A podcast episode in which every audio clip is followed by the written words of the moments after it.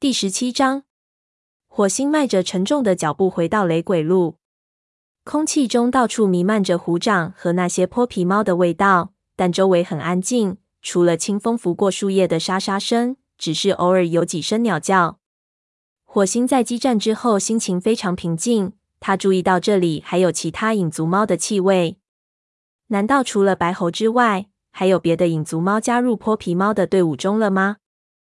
他怀疑影族营地里的瘟疫是不是真的很严重，以至于影族武士们纷纷四散奔逃，甚至不惜依附虎掌那帮恶棍。这股气味是从雷鬼路对面飘过来的，也说不定。火星望着雷鬼路上白猴的尸体，如果白猴加入那群泼皮猫当中，那就无法解释他看见虎掌后脸上那种惊惧的表情。如果虎掌是他的领导，他为什么还如此害怕呢？火星忽然想，白猴会不会只是在虎掌攻击完雷族的巡逻队后，碰巧遇见奔风的尸体呢？但他来雷族的领地里干什么？而且小云在哪里？这其中有太多的疑问。不过有一件事是可以肯定的：火星不能让白猴的尸体横在那里，任由怪物们将其压得稀烂。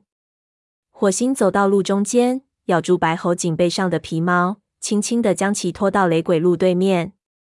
但愿白猴的影族同胞们能早点儿发现他的尸体，为他举行一个像样的葬礼。白猴到底做没做坏事，就让星族来评判吧。当火星踏着月光回到雷族营地时，看见奔风的尸体躺在会场中央，他的面容十分平静，身体舒展开来，仿佛是睡着了一般。蓝星正绕着奔风的尸体踱步。宽大的灰色脸庞从一侧转向另一侧，组里其他的猫都站在会场边缘的阴影下，空气中弥漫着悲伤的气息。大家你看看我，我看看你，忧虑的看着组长走过来又走回去，嘴里不住的喃喃自语。他没有像往常一样控制自己悲痛的情绪。火星想起许多月以前，他的老朋友副组长失心死的时候。他表现的是多么平静啊！如今从他的身上再也看不到那种无声的威严了。火星向蓝星走去，感觉大家的目光都集中到自己身上。蓝星抬起头，眼睛里充满了恐惧和震惊的神色。火星心里一沉。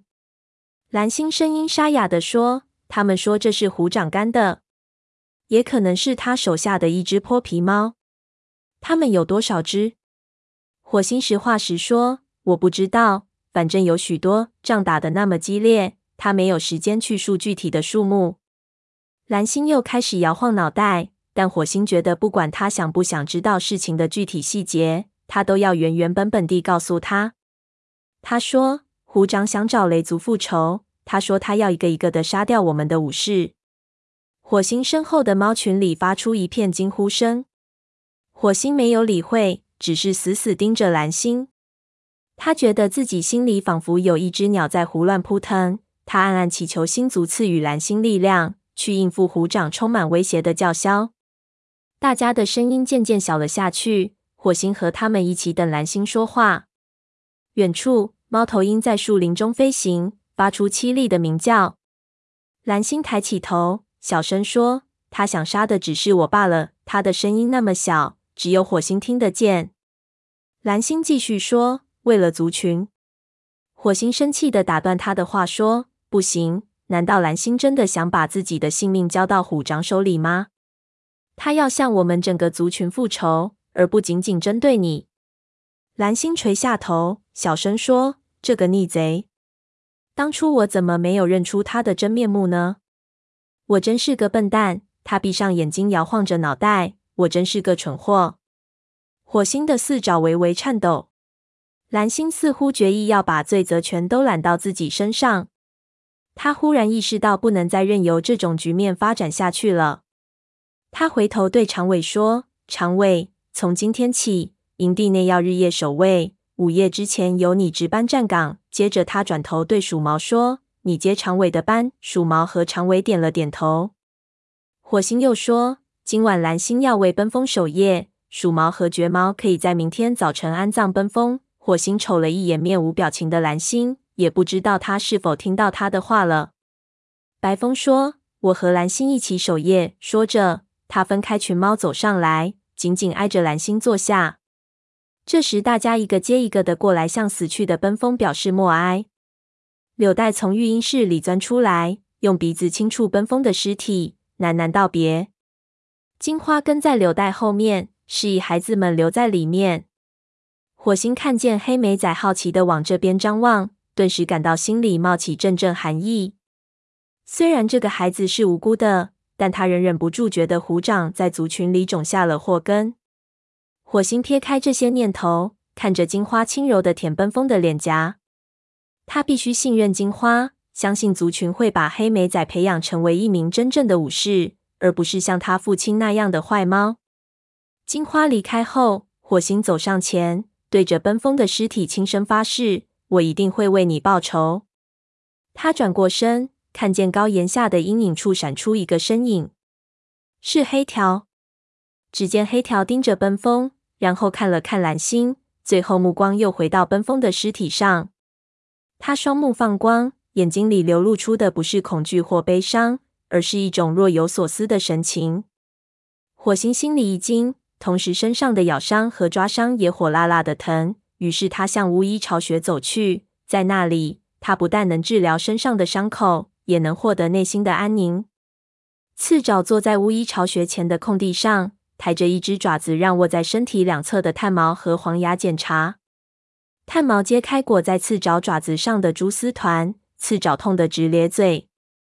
炭毛报告说，伤口还在流血。黄牙声音沙哑地说：“血早该止住了，得想个法子，不能让伤口感染了。”炭毛说：“昨天我采集了一些山叶藻，如果我们往蛛丝里加一些山叶藻汁，不知效果会怎样？说不定血就止住了呢。”黄牙咕哝着：“好主意。”说完，立刻转身回到巫医巢穴里。炭毛压住刺爪的伤口，这才发现火星就站在香薇通道前。他关切地问：“火星，你没事吧？只不过是几处抓伤，被咬了一两口罢了。”火星边说边向炭毛走去。刺爪抬眼看着火星，说：“我听说是泼皮猫攻击了我们，而且虎掌也在其中。这是真的吗？”火星心情沉重地回答：“是真的。”炭毛瞅了眼火星，然后摇了摇刺爪的爪子，说：“按住这里。”刺爪吃惊的问：“我吗？这是你的爪子？快按住！要么你就换个名字叫无爪好了。”刺爪抬高爪子，小心翼翼的压住伤口外缘。炭毛对火星说：“蓝星根本不该让虎掌活着离去，他应该抓住机会杀掉虎掌。”火星摇了摇头，他下不了那种狠心。你知道的。炭毛没有争辩，说：“他现在为什么回来？他怎么能杀掉昔日的战友呢？”火星阴沉着脸说：“他要把我们一个个全都杀光。”刺爪发出一声低呼，炭毛震惊之下，须子微微颤抖。他问：“但他为什么啊？”火星愤愤地说：“因为他没有从雷族得到他想要的东西。他想要什么？”当族长呗，火星简洁的回答。哼，他用这种方式永远也不可能当上族长。如果他像这样袭击我们的队伍，大家不会拥护他的。虽然炭毛说这番话的时候显得很自信，但火星却存有疑虑。如今蓝星是心力交瘁，如果他有什么不测，谁能接替这么重要的位置呢？火星想到这里直冒冷汗。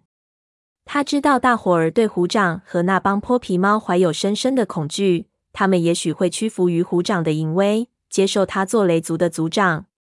火星问：“你真的相信吗？”这时，黄牙从巫医巢穴里走出来，三只猫一起回过头去。